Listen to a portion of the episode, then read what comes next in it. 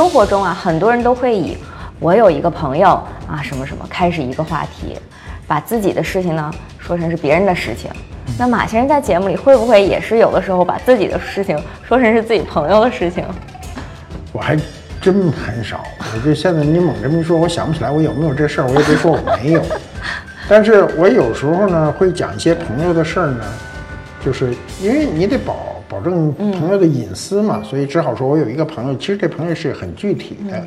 我但是很少把我自个儿假设出来去说，因为以我这种说话方式，我很难把我自己就是变成一个别人去说。我觉得我好像不会。嗯那您觉得生活中像其他人他用这样方式去跟别人交流，他是一个什么样的心态呢？就明明是自个儿的事儿，结果非说哎，我一个朋友他怎么怎么怎么，那就是不自信呗，就是不自信啊，怕别人去评价他的这个做对法。对，或者说看别人对此事的一个反应嘛，那就前提还是不是太自信，是。把自己变成别人。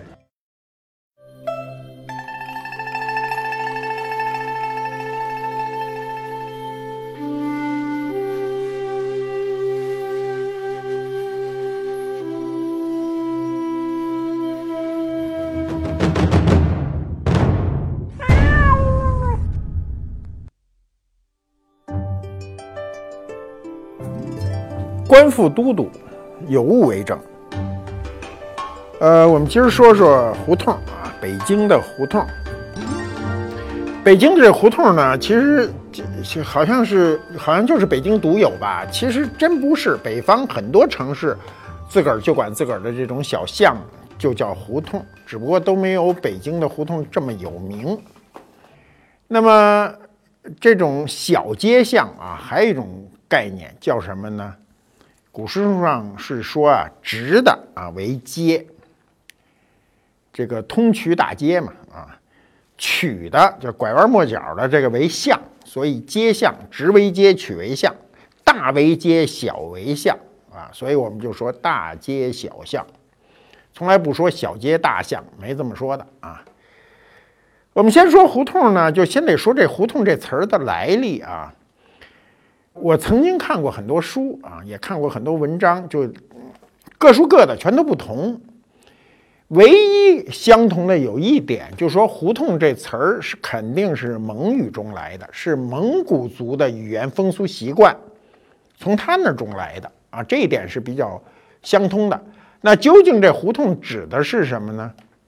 就说法不一了，至少有四个说法。第一个说法呢，就是说“胡同”这个词儿呢。就是蒙古语中的水井的意思。那水井，它这蒙语中叫胡同吗？我就不知道，因为我也不会蒙古语，那得有机会请教蒙古语专家。据说啊，这个水井最初的发音为“忽洞”啊，“忽洞”就是忽然有个洞，这就是水井啊，记住了。走着走着，忽然有个洞啊，叫“忽洞”。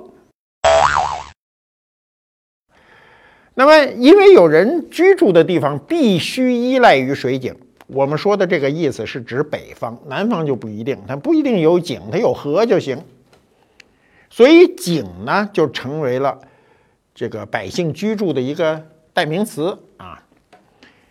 所以我们老说市井生活，市井生活就这么来的。那么第二种说法啊，这“胡同”一词的原意呢，就是好特。浩特肯定是蒙古语啊，蒙古语是称城镇为浩特，比如今天的二连浩特呀、呼和浩特呀，这个浩特、浩特、浩特、浩特，最后就念念混了啊。这个浩特的音我们是拿标准化啊，拿普通话发音的，蒙语中呢也肯定不是这么发音啊，所以这个浩特就跟胡同哎就就越来越接近，所以说这个浩特这个名字俗称为胡同。那上面是两种说法了吧？第三种说法呢，就说它是指啊蒙古人的居住地。他说这个胡同啊是比村落啊大点的一个部落，就叫胡同。这个胡同呢，这个“同”字呢写的比较复杂哈，它是一个行走的“行”，把左右两边拆开，中间加一个“同”字，就是胡同的“同”啊，这个加个“同”字啊，这个字呢后来。就不怎么用了，就简化成我们今天说的这个胡同。因为当时元大都在北京这个建都嘛，我们都知道北京的这个建都史只有七百多年，就是忽必烈在北京定都啊，元大都那时候叫划分一片一片的居住区，所以这个居住区呢就称之为胡同啊。胡同由于那个字啊，就是那个那个异体字，也不是异体字，那个字太繁琐，就越写越白，就写成胡同这俩字儿了。那最后一种说法呢，是说呢，过去啊，城市内的居民的住房都是按片建设的。其实我们今天也是按片建设的，它中间呢得有通道，这个通道呢是防止火灾蔓延。啊，过去火烧连城，这不是有个词儿吗？就是一旦城市着火呢，不可救，所以呢一定要有这个防火通道。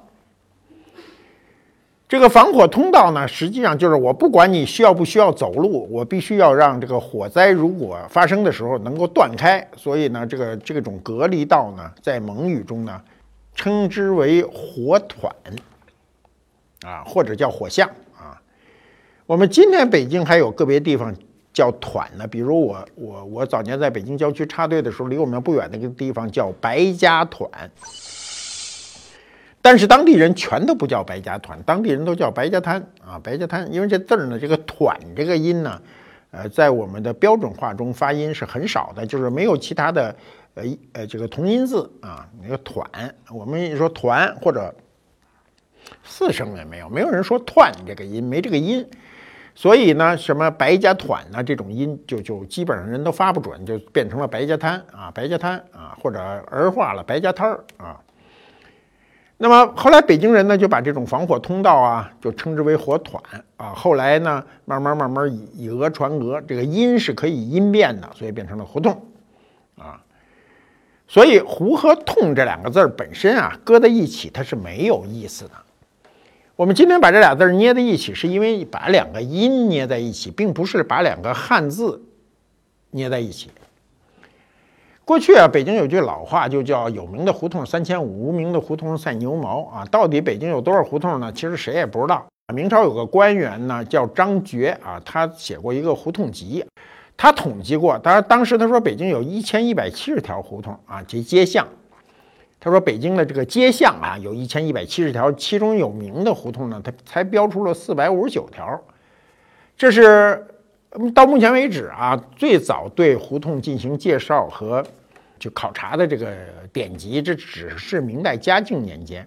那当时他是以个人之力去做这个事儿，所以一定是不怎么周全。到了清代，又有一个人搞了一本书啊，这本书呢叫《京师街巷志稿》啊，这是这个现在这种书一般人也不看。他列出了胡同有多少呢？他列出了胡同已经过了两千条了，是两千零七十七条。他说：“直接称胡同的啊，就有九百七十八条啊，那就有一千条胡同了。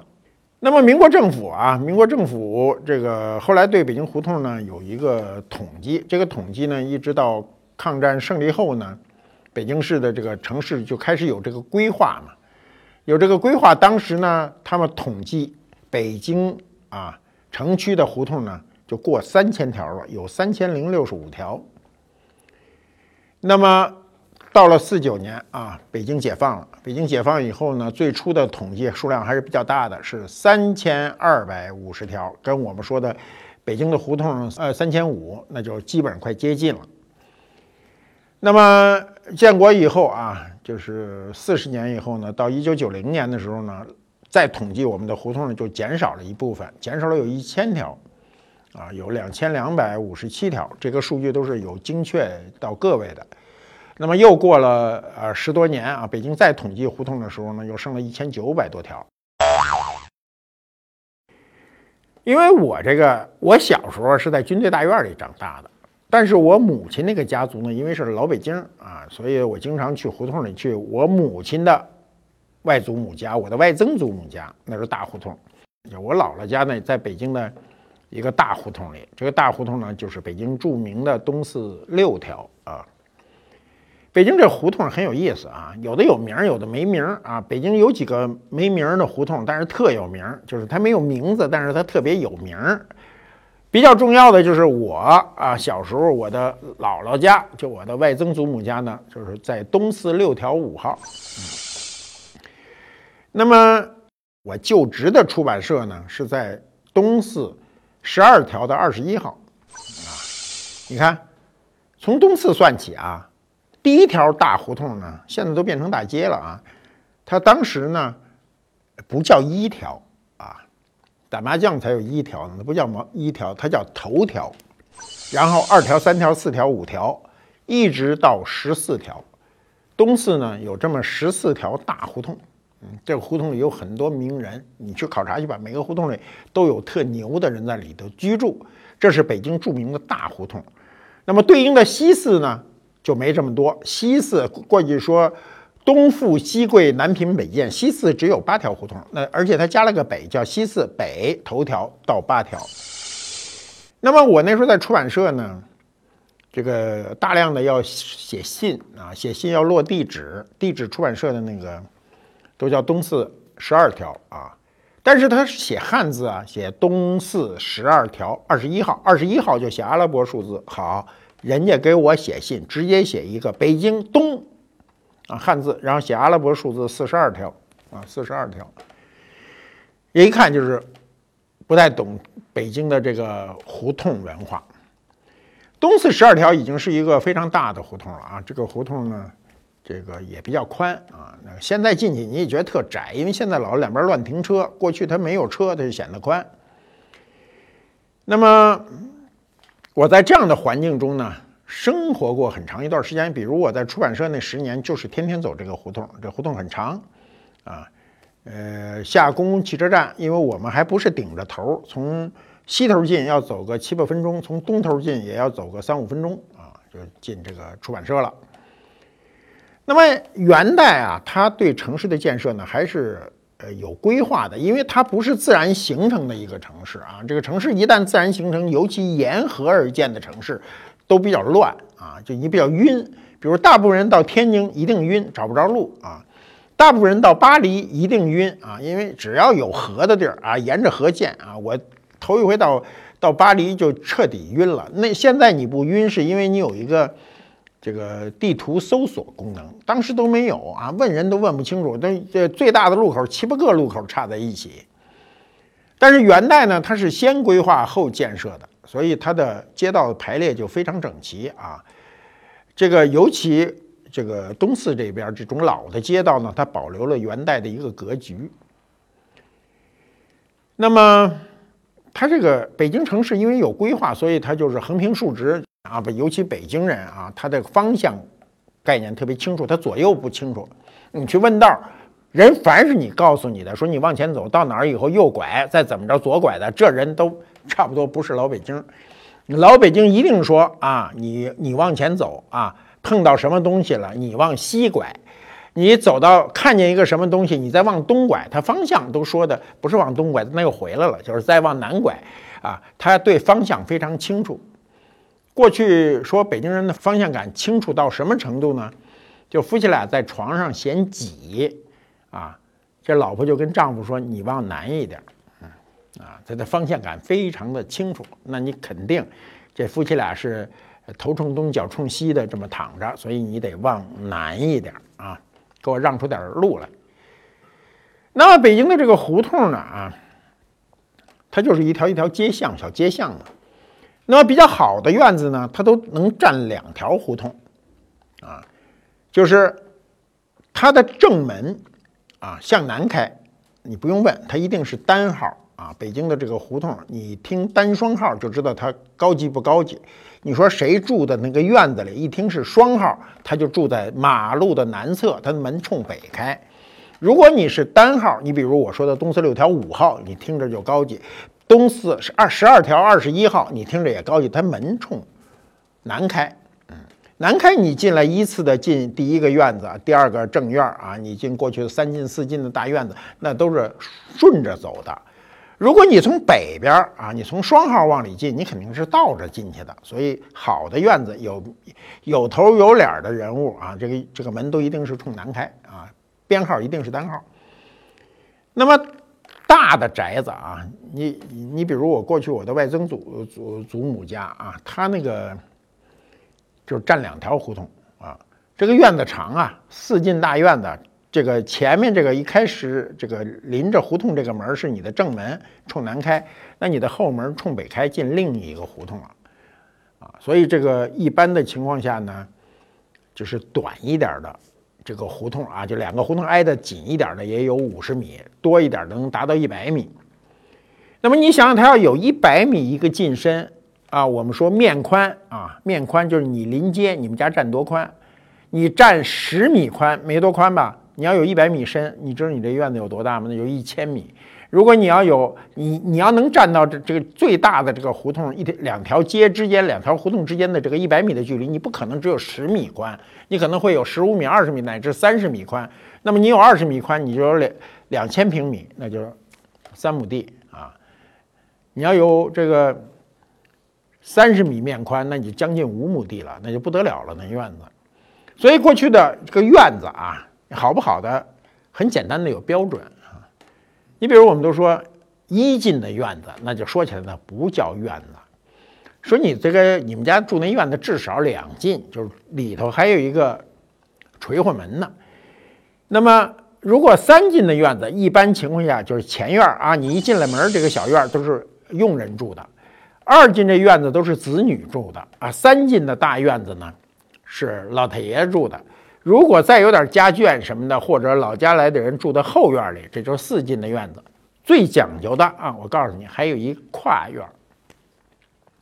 什么叫跨院？就是旁边还有一院子，这院子基本上都是一花园啊。有这跨院的房子都牛啊。我小时候有好多关于这个北京老胡同的这个记忆啊，比如我姥姥的那个院儿，东四六条五号，我最早对他那个记忆是一进门是一小广场啊，能玩特大的一个小广场。这院子，你想，你进去以后，里前面有一小广场，据说那个历史上就是个王府，但是现在七盖八盖，这么多年下来，中间就剩一米宽了，就将就着走人。这个时代变迁呀，你要有记忆啊，是个非常可怕的事儿啊！你要没有记忆，你不觉得；你要有记忆，你就你就记得很清楚。那么北京的胡同啊，它从城区的分布，这很简单，胡同基本上都是东西走向的。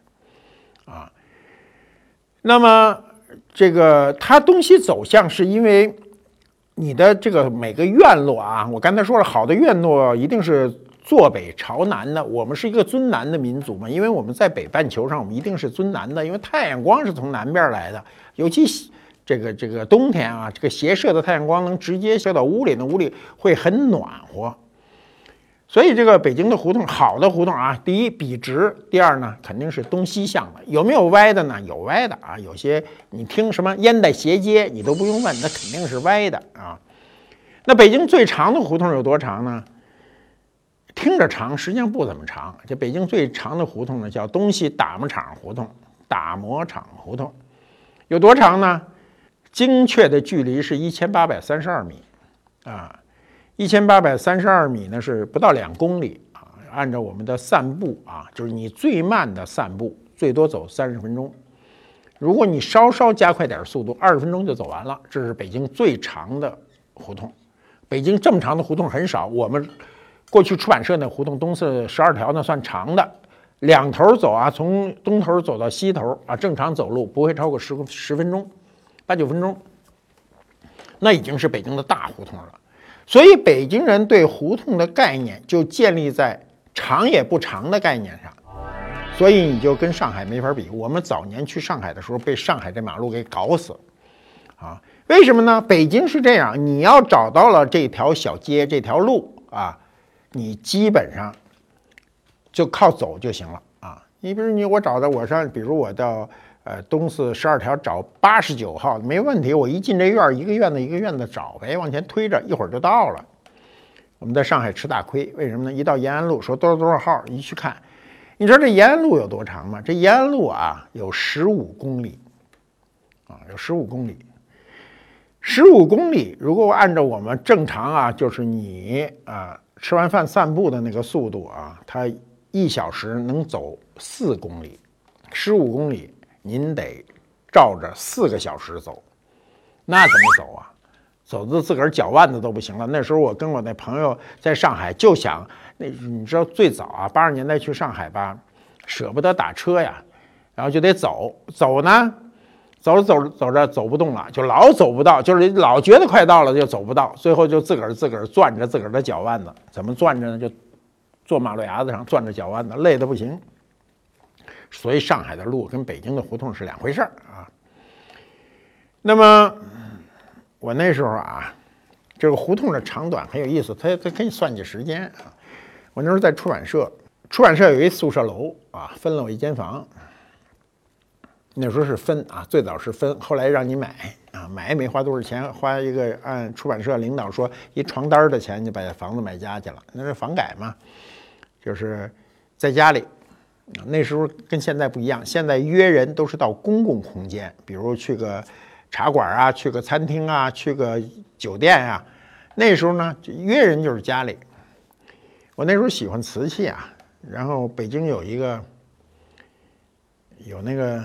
小商贩啊，他就靠吆喝，靠这个喝街啊活着。他在喝街的过程中，他买了那个瓷器，他来卖我，他也不懂。他有一个简单的方法赚钱，就叫将本求利，就是我买的便宜我就卖的便宜，我买的我买的贵我就卖的贵，再贵超出我的判断我就不买。所以他老给我送点这个送点那个。那时候八十年代初，上我们家给我拿一碗。我说多少钱？他说八块钱啊，八块钱。我听说，哦，太贵了，太贵了。他说多少？他说你给多少钱？我说五块，五块。他说不行，我这赚不着钱，我不卖你了。然后他走了，走了。那他一走，我就闹心呢。我就因为还是想买嘛，你也不能追出去，你追出去你就得给人八块钱，是吧？得省钱啊。那怎么办呢？在家等着，然后算计着啊，说他最多十五分钟就回来了。我为什么算一十五分钟啊？从我们家我知道他是往西走，往西走大概走到汽车站那得七八分钟。我觉得他走到那个汽车站那儿了，他一看公共汽车他就后悔了，他就会再走回来就卖给我。那么我一算这一打一来回十五分钟啊，到十五分钟的时候呢，他没来，他一没来我就急了。你想，我就觉得就抓耳挠腮，哎呀，把人给崩跑了啊！还不如当时聊着呢。结果呢，大概到二十来分钟的时候，嘣，敲门啊！那时候连门铃都没有，就敲门。一敲门，我心中大喜呀，他准回来了。一开门，拿着那碗回来了，因为我知道他没人卖啊，我不买就没人买。那个年月，这东西没人买。然后他回来了，说：“因为我心里也也心里也难过一会儿了，我就说这样啊，我再给你加一块钱，六块钱，好不好？”他说：“六块钱我就不怎么赚钱，那赚一块钱啊。说这个，反正你不买也没人买，我想半天了，我就卖给你吧。六块钱买一青花碗啊，乾隆年间的啊，你今儿听着都是天方夜谭。卖完了以后呢，我就说：哎呦，别别走啊，在家这个喝个茶，一会儿吃个便饭再走吧。”那顿饭还得搭出一块钱去，反正算起来也就基本就是他开的这价。聊着聊着，我就问他，我说：“哎，我说你到哪儿才后悔回来要卖给我呀？”他说走这公共汽车站。我说：“你到公共汽车站，你用不了这时间啊！你你在公共汽车站，你来回就十五分钟，你怎么待了二十多分钟啊？”你知道他跟我说什么吗？他说：“我在马路牙子上坐了半天。”啊我心里恨你啊！说你这人怎么那么孙子呀？说就不给我不多给我钱。后来我说那那那后来呢？他说后来我想了半天也没辙，只好卖你啊！我们现在要告诉你，我那时候要拿六块钱啊！我那时候就挣五六十块钱啊，是我一个月的工资十分之一，很多的钱。当时的人没有多余的钱，挣的钱都是为过日子，谁去拿这个钱买这没用的东西？就完那花钱买这没用的东西。所以那时候胡同给你提供了这样一个很有意思的空间。那么你想啊，北京这个有名的胡同啊，刚才我们讲了这种大胡同啊，打磨厂胡同、东西打磨厂啊，现在东打磨厂已经没了啊。它为什么叫打磨厂啊？北京话都吞字啊，北京话都那个字儿都说不清楚，不叫打磨厂，你要打磨厂，人家说你哪儿来的呀？你这人，你得说打磨厂啊，就它吞字。明朝年间啊，因为北京呢是从虽然是元大都建都，但是明代这个朱棣啊迁都北京以后呢，大量的要盖房，所以呢那时候呢郊县，比如房山，房山出石头啊，北京的汉白玉都是房山出的，有好多石匠。石匠呢，就在前门和崇文门之间呢，就天天为皇宫贵族打磨石料。你到北京故宫去看啊，那种围栏呐、什么台阶啊，那么漂亮的都是不是石匠随便给你雕出来，雕完了以后还要磨。所以打磨厂呢，就慢慢慢慢就石匠越聚越多，所以这个名气就越来越大，所以就叫打磨厂。嗯。那么这个商铺啊是这样，商铺它会聚集，聚集呢。你才会发财嘛！你单独的不成事啊，所以就铁匠铺、铜匠铺、刀枪铺、乐器铺，什么豆腐铺、年年花店，什么就就全都堆一块儿去了。所以，就是北京打磨厂特别热闹，它它就形成了北京最长最壮观的一个胡同。嗯，那么由于它这条街啊，或者说这条大胡同呢，它那个商铺林立呢，它就人流客流不断，生意就兴隆。所以老百姓就在这儿呃居住啊，游人也就东逛西逛。你知道我们对商业的概念的很重要的一个概念叫逛，就是它目的性不那么强。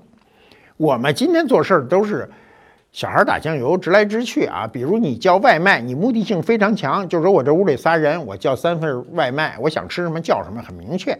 但过去的人说咱出去吃顿饭。出去之前不知道吃什么，走到哪儿算哪儿，也许吃火烧，也许吃面条，他就说不清楚。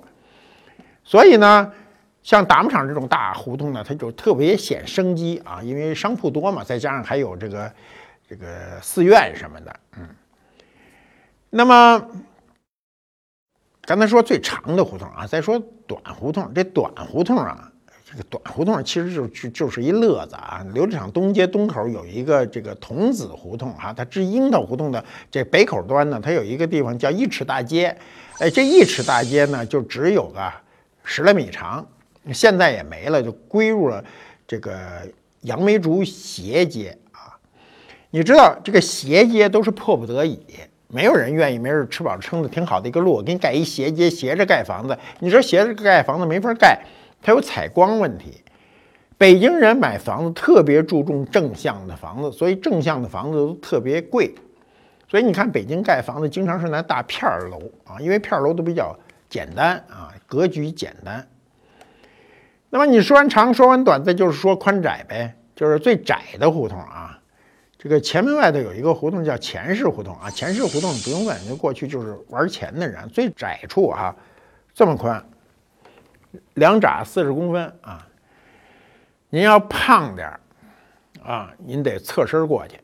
您说我这人前后还胖，成一滚子、肉滚子似的，你还就过不去了啊？那你就绕道啊，那好好办。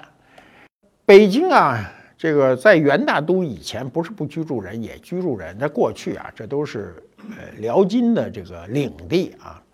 所以呢，在北京的南城，你比如过去的这个宣武区，现在就归为西城了啊。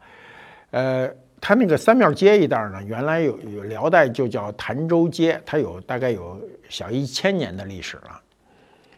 那么还有就是我前些日子啊，就是还路过的那个胡同砖塔胡同，我还专门拍两张照片发在那个微博上，一下点击好几百万。这个就是砖塔胡同。所谓砖塔呢，就是拿砖砌起来的塔嘛，搭起来塔。这个塔呢，都过去呢，这个是一个高僧啊，他叫万松老人，是他的藏骨塔。他死了以后盖的这个塔嘛。那么这个塔呢，应该是元代的，所以也有六百年开外了。所以这个这这条胡同很有名。鲁迅先生我记得好像还在那胡同里居住过。那条胡同，我记得好像是没记错，是张恨水在那个胡同里，就是写过很多小说啊。张恨水是鸳鸯蝴蝶派的这个著名的作家啊。那我们就看啊，这北京胡同这么多胡同，它这怎么命名呢？其实它没有方法命名，就是乱叫。乱叫完了以后呢，后世人归纳啊，我们现在归纳起来呢，大概有这么几种方式。一种呢是指官方机构。你比如北京的贡院胡同，那贡院，那我们都知道，这个科举考试啊，今天社科院还在那儿，还有府学胡同啊，府学胡同开太学的啊。那么府学胡同呢，这个里头最著名的一个文化景点就是文天祥祠啊。文天祥呢，被俘以后，在这个地方关了好像三年，最后从那儿出来到菜市口问斩啊，一路问沿途的百姓哪边是南呐？因为关得太久不知方向了，然后朝南拜了拜，就说我这个呃死而无憾啊，这是中国这个历史上啊最著名的文臣啊，一点都不怕死。我们现在的人都怕死。还有一种胡同命名呢，是拿井命名。因为北京每个胡同里都有井，没有井你这胡同就存在不了。因为你怎么来水啊？过去没自来水，都是靠井里打水。最有名的啊，就是王府井啊。今天王府井已经是外地人到北京来的一个旅游景点了啊。那王府井大街已经没有过去的那那个那个风土人情了。那么像井儿胡同啊，命名的就一大堆，有这个大井胡同、小井胡同、干井胡同、湿井胡同、甜水井胡同、大甜水井胡同，什么苦水井等等，不下那么几十条啊。因为北京这水不好啊，这个打井的时候人家怪了，这个井啊就有那苦水井，你是没喝过那个苦水，你就不知道那水有多苦。所以打出一眼好井，甜水井那井井，周圈的人都是有钱人。啊，都是有钱人住。你像大甜水井胡同，就是离王井那就没多远。有一口井呢，在清代的时候位列第三口井，第三口就是这个这个这个质量吧。后后来呢，就称之为三眼井啊。美国作家那个《西行漫记》的这个作者呢，叫斯诺啊。呃，当时呢，就记载毛泽东啊，当年来北京的时候，那时候也是一北漂啊，他是湖南人嘛。就住在三眼井，那时候他住的条件有多么艰苦呢？那书中都有描述。那时候他还在北大啊做图书管理员啊，在那里住的是跟所有的人晚上要想翻身，同时商量一块儿翻身。你们还就别念叨你们今天啊住的有多么艰苦，你今天还就真没有胸膛贴着人后背睡过觉。你要说天冷吧，我们也就忍着了。要是天热，你这胸膛贴着一个火炉子睡觉，你试试，那宁肯不睡了。嗯。那么还有呢，就是这个胡同啊，就是有的你听着都怪啊，比如叫三不老胡同。什么叫三不老胡同啊？哪三不老啊？其实不是什么三不老，是郑和在那儿住啊。所以这个地方呢，郑和叫什么呢？叫三宝太监。三宝太监，明代的时候就叫。三宝老爹胡同，这胡同没啥名，因为谁名气大叫谁啊。就说这个三宝老爹胡同啊，三宝老爹呢，念着念着那个老爹就啰嗦啊，人说话都是越说越简简简洁呀，叫三宝胡同。三宝胡同呢，到了清代不知怎么改成了三不老胡同，因为它吃字三宝三不老其实是一个音。李阁老胡同啊，李阁老胡同呢，就是明代的大学士李东阳啊，他的府邸就在这儿，所以他就叫。这个李阁老啊，尊称。六五年的时候改成了力学胡同啊。北京的胡同啊，很多名字你得往前倒，你不往前倒，你看不明白啊。你比如说，你比如说很多胡同啊，呃，姓马的就很多啊。咱先说姓马的啊，有一马大人胡同，马大人胡同呢。特别大那胡同，那胡同现在去也是个大胡同，只不过它改名了，它不叫马大人胡同啊。不知道我们祖宗谁得罪了谁啊？改名，六五年改的，叫玉群胡同，啊，就彻底的改了，跟马大人关系都没有。还有一个叫马将军胡同，也是姓马的将军，都是我们老马家的人都牛，也是六五年也给改了，叫东望胡同啊，也给改了。还有一个呢是马状元胡同啊。也是六五年改的，改成了叫群力胡同，这都是大胡同啊。马状元呢是满族的第一位状元啊，叫麻勒吉，麻勒吉不是麻勒吉斯，不是那个麻勒吉。这个满族人呢，他有时候他要给自个儿起一个汉名，所以他叫马中继啊。这个马状元就成了马状元，所以这胡同就叫马状元胡同。那么北京的其实大部分的这个胡同呢，它的功能性肯定是。是它最初的状态，比如菜场胡同，你都不用问，这菜场胡同过去就是卖菜的，啊啊，最初的他的卖菜只不过卖的比较牛，就是他卖的那个啊肉菜，呃蔬菜瓜果什么等级都高啊，你看他卖哪儿呢？主要是卖皇宫的，所以呢，菜场胡同呢就这么有名。当时这个选拔太监以后啊，凡是初步啊选上的这太监呢，要到菜场胡同呢逗留一宿，第二天呢再由东华门赴内官监呢，呃，再精挑细选一遍，嗯，差不多的才能收留，剩下的就全全退了啊。所以这个菜场胡同呢，呃，说起来还是非常的有名啊。它的七号院呢是这个清代大学士拉同的这个祠堂，那么再有就是一些根本你也闹不清楚他怎么弄的啊！我估计这些人在历史上在那个时刻都是有点名儿啊，大名没有有小名，比如贾三儿胡同、任四儿胡同啊、石老娘胡同、宋姑娘胡同、王寡妇胡同、刘和尚这个胡同啊、罗道士胡同，这些你听听都很有意思啊！这些人肯定是在那条胡同里有名。那么历史上啊，有很多胡同的名字不雅。不雅呢不行，这个公共空间你太不雅了，时间长了后面的人心里过不去。一开始的人不在意，为什么一开始人不在意？因为一开始人不说这个，你听不懂。比如啊，北京有一胡同啊，叫梅竹啊，梅兰竹菊啊，梅竹胡同，听着哎这太雅了，哪有这么雅的胡同？梅竹，可能当年那个这个这个胡同啊里头栽着梅花和竹子，一到冬天啊，就这条胡同雅，你知道吗？这胡同最初的名字可不叫梅竹胡同，叫母猪胡同，就是养老母猪的啊。你你听着这意象，一下你刚才美好的印象全没了。人原来就叫母猪胡同，它究竟为什么叫母猪胡同？我想不应该是卖母猪的吧？这事儿有点怪。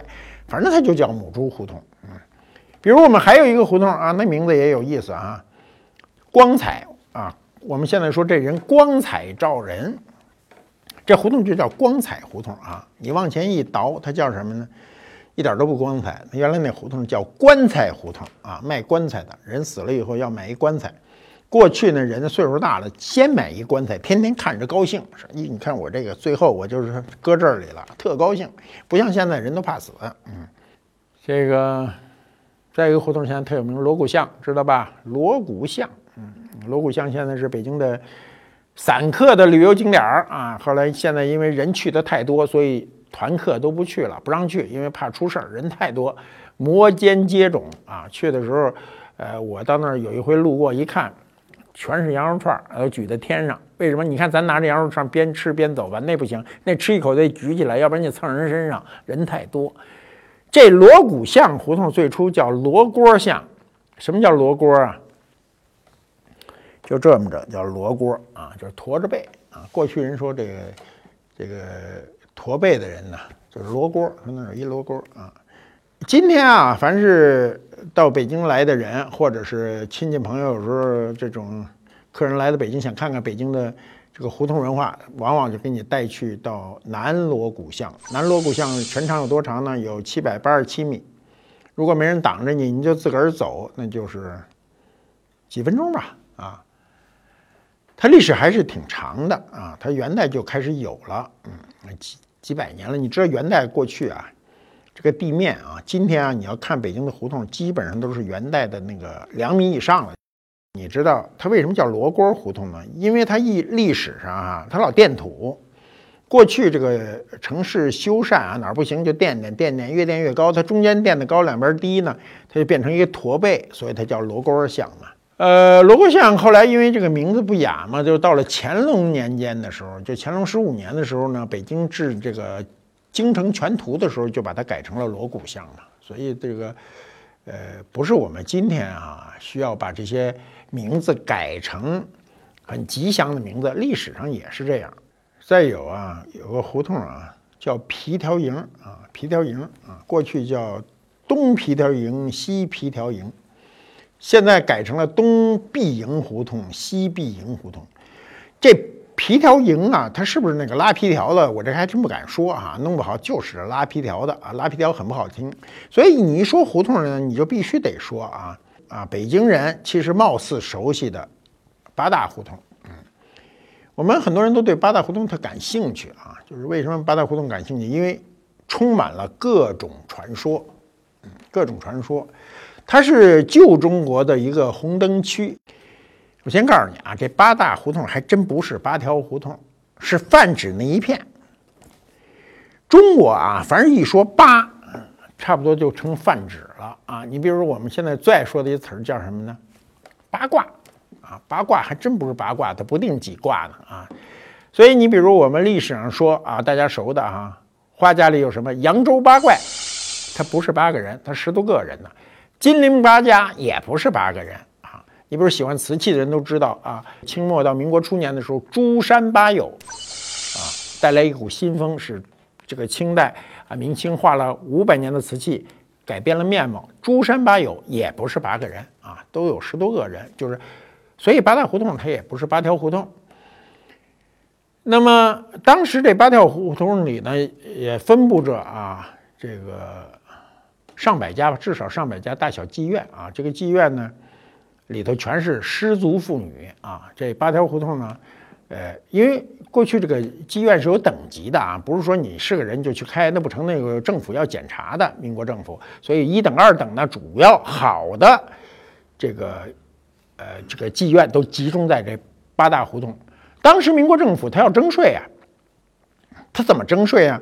他是得把你划出等级来，他你跟那个下等的征上等的税，他受不了，所以他呢就有一等、二等、三等、四等啊，等外那就不说了。一等叫什么呢？轻银小班儿，二等就叫茶室啊，三等叫下处，四等叫小下处，再往下就是暗门子啊，这暗门子。北京最难听的那个话就叫卖大炕啊，就很难听啊。白房子那就北城了啊。呃，过去戳街的还真没有。我怎么知道那么多呢？我这有一机缘啊，我这机缘啊，我这二来二十来岁的时候啊，上这出版社去。那时候出版社都是麻雀虽小，呃，五脏俱全啊。出版社呢有一理发室。理发室就一老头儿，就一老师傅给理发。这老师傅呢，就是你去理发的时候，你要想理发，或者或或或者你今天突然呃这个有一点闲工夫啊，你就拿起那电话给理发师打一电话，说，呃，您这会儿得闲吗？说得闲，下来吧。从楼上就下来就进理发室了，理发。那时候理发呢，多少钱我给忘了，几毛钱吧。反正出版社的福利比在外头便宜。老爷子给我理发，老爷子理发，老爷子是一特善良的人。他给你理发的时候，他不太高兴。他为什么不高兴呢？他觉得浪费他手艺了。他就跟我说啊，他说：“说我给你理发呀，那时候他管我叫小马，啊，小马，我给你理发就糟践我这手艺了。”我说：“怎么糟践你那手艺了？是我头发不好，还是怎么？还是我这头型不好？”他说：“不是。”说我呀，解放前啊，我是专门给这个妓女做头的。哦，真委屈他了，给我们这种人啊剃头。严格说，他那手艺真不真不怎么遮啊。他因为这个板寸啊，我这个我年轻时候还不怎么板寸啊。你看我们。这个年轻时候那照片，头发都特足，量大啊，量大。他为什么不能理板寸呢？因为板寸特难理，板寸万一啊理不理不齐，就跟狗啃的似的。万一给理的倍儿齐啊，那就跟棺材板似的，那个都不成。说你理理这他头跟棺材板似的啊，那不行，那是手艺不好嘛。所以呢，就是头发适当的长一点，长一点呢，万一理的不怎么太好呢，它就褶了，看不出来。老头儿给我理发，理发呢就边理边说啊，就说这个当年怎么跟给妓女怎么做头，妓女什么什么这毛病，跟我说了一大堆东西啊。这东西实在不易跟你们说，我听听就就烂在肚子里就拉倒了啊。所以呢，我们就在这样一个氛围中啊，接受了北京的这种胡同文化和胡同的生活状态。胡同什么生活状态啊？它是一种社群。这种社群很快大家都相识。今天楼房有个特别古怪的事情，就你有可能门对门哈，你互相连招呼都不打，啊，互相不认的，啊，楼上楼下也不知是谁啊。如果楼上不不不往下漏水，你都不会敲人家门啊。你敲人家门就是他们家水漏你底下来了。所以过去胡同不是邻里之间啊，都跟亲人一样。那么你生活的状态也是这样啊，因为北京的这个。地理位置和这个环境导致呢，它都是比较高筑墙啊，就是深宅大院嘛。那深宅深宅大院怎么生存呢？他跟社会怎么沟通呢？很重要的一点就是他用耳朵沟通，他听他的叫卖。所以北京的叫卖现在成为一个艺术，很多人给你学叫卖声，是吧？叫卖声很好听。那么叫卖啊，一般来说就是两类，第一类是卖东西啊，卖东西啊，糖葫芦啊，什么小金鱼儿什么的，就是你一听他这是干什么的，臭豆腐啊，就这个他喊啊喊。还有呢，还有一类呢是服务类的。服务类干什么呢？这个比如理发啊，过去不叫理发，叫剃头啊。比如磨刀啊。你看这个，这个过去啊，这个所有北京市啊胡同里的这种服务类啊，不管卖东西还是给你提供服务，它都有声音，它是靠声音招揽顾客，要不然他就喊叫卖，要不然就手里有个响器，就能发出声音的。比如剃头的东西，那东西叫换头，跟音叉似的，里头当一声，嗯，听特老远，那声传得特远。所以你本来就想这两天正想理发的嘛，你一听那声你就出去了。比如磨刀的啊，磨刀那叫金龟叶啊，那一一溜铁片儿这么晃荡，啪啦啪啦那么晃荡的，你一听，哎，磨刀的来了。那么每一类啊，这种叫卖啊。呃，和或手中发出的响器，你比如打鼓，打鼓也有两种，一种是打硬鼓，一种打软鼓。硬鼓嘣嘣嘣，软鼓砰砰砰，哎，它你一听声，你就知道它是干嘛的。所以这个人对声音其实特别敏感，而且人对声音的记忆非常清晰。啊，你有一种声音，你可能几十年都没听过，突然你听到它，你马上就知道怎么回事。这个记忆是非常清晰的，它之间微妙的变化你也很容易辨识。那么北京的这种叫卖声什么时候没了呢？就最后到上个世纪的八十年代以后慢慢没了。最后一个我印象中剩下的这种叫卖声，最就是仨字儿，叫换大米。我那时候记得，呃，老有人在窗外的骑着自行车喊换大米，换大米。后来我记得郭达什么还演过那个，在春晚上还演过小品，就是换大米。为什么要换大米呢？因为大米和白面之间是有一个差价的，所以北京的胡同啊，养育了这样一个文化啊，用声音来沟通。嗯，那么这个胡同呢，慢慢慢慢就是变迁了啊。最恨人的就是胡同里盖楼啊，一旦一个胡同里盖楼，你居高临下，你看着你周圈，严格说对，对别人是不公平的。你今天啊，叫卖声肯定没了。你一喊，城管就来了。再说他也不让你喊，别人也不干啊。你现在，呃，想买个东西，你直接就叫外卖了，而不是叫卖声来叫你，是反向的。所以呢，胡同就成为了我们一代人的记忆。我们这些年啊，一直是想恢复这种各地的啊。传统文化，比如胡同文化是北京一个文化，我们费劲巴拉的保留了一些胡同的文化区，但是每一条胡同我进去的时候，我都知道已经不是过去的胡同了，因为那种生存状态不一样了。我们今天出现了这种现代化的通讯，比如手机啊，我们大部分事情在手机中都可以完成了，已经过去依附于市民生活的那种社会的呃和谐的状态已经没了，你强行要保留这种。呃，胡同文化实际上它还是一个躯壳，或者说是一种表演，就跟外地人跑到北京来，非得上南锣鼓巷去看看一样。那个南锣鼓巷一定不是过去北京人的生活状态。我们看看，我们拿一件什么样的文物来解释我们的胡同文化？这个胡同呢，我想想，过去的瓷器上也没有什么给你画一个胡同让你看，所以找了这样一块盘子。盘子太漂亮了，它怎么那么漂亮啊？这是一个乾隆早期的盘子啊，画的很很丰满。首先是花卉，然后画了四只麻雀，然后画了游鱼，画了山水啊。呃，这种装饰风格呢是粉彩啊，就是早期的时候，这时候还叫洋彩的，是当时最这个时髦、最提倡的一种绘画风格。它实际上在表达了一种生存的状态，跟我们的胡同非常接近我们看这样一块盘子啊，它有八处开光，那么它的内容很有意思，它是交替进行的。里面这个四个开光呢，画的是鱼藻纹，那么外面这四个开光画的是山水纹，它的位置是相互错着的。在山水纹之间，它在这块地方画有一个白彩，白彩画在白地儿的瓷器上，好像非常不讨巧啊！费了半天劲画着，又看着不怎么清楚。你想看清楚吗？你就上观复 APP，从上面就可以看得更加清楚。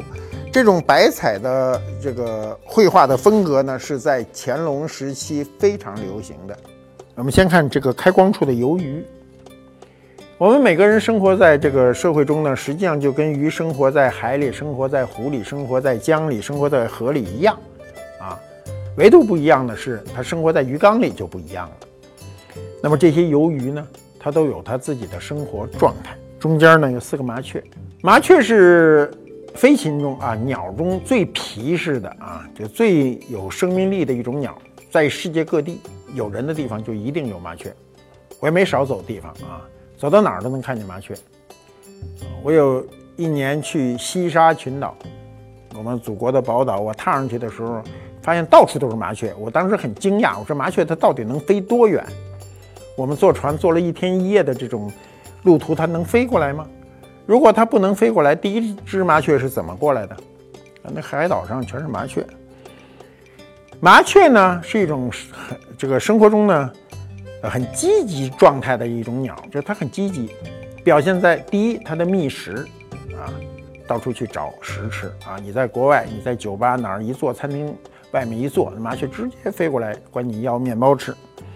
那么我们北京啊，在胡同里看房房檐上、树枝上，哪哪哪都能看见这个快乐的麻雀。第二呢，麻雀呢，它又有一种情感宣泄，麻雀叽叽喳喳啊，我们。我们对所有的鸟叫啊，最熟悉的不过是麻雀啊。我现在我我母亲岁数大了啊，这个八十好几了，每天呢还想着在窗台上搁一点米，看隔着玻璃看麻雀在那吃，那这是一种很很和谐的状态。所以这个盘子上画了一个麻雀的生存状态，有打斗，有。很闲散的观看，嗯，这底下还有个虫，嗯，这恰恰就是我们生活的一个状态。北京的胡同给北京人呢提供了一个非常好的生活状态，这个状态存在了有七百年啊。今天我们基本上都是住高楼大厦，呃，从居住环境上讲，我认为高楼大厦一定不如过去的胡同。我们今天就说到这儿，我们下次见。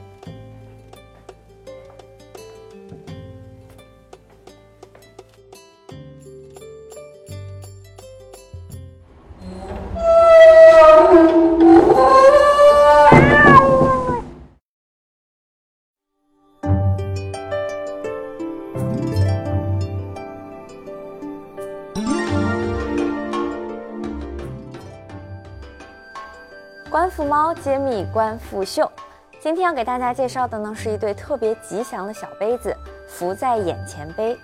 这个福在眼前啊，自古就是传统的吉祥纹样，画上蝙蝠，前面呢再画上古钱，就是一个标准的福在眼前的纹样。因为蝙蝠的福呢和福气的福同音，然后前后的钱与钱财的钱有同音，所以一个蝙蝠和一个铜钱的图案放在一起。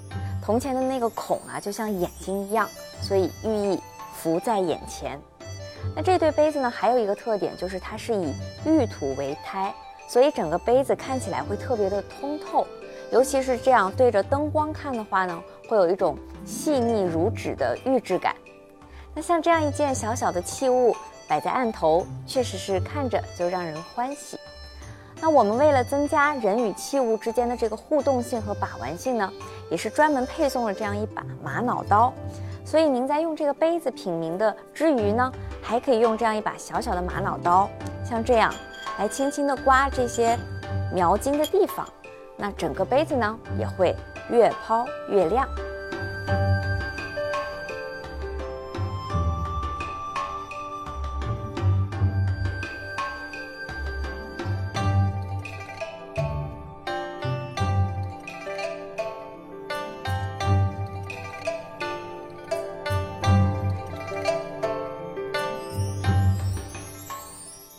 这世界很酷。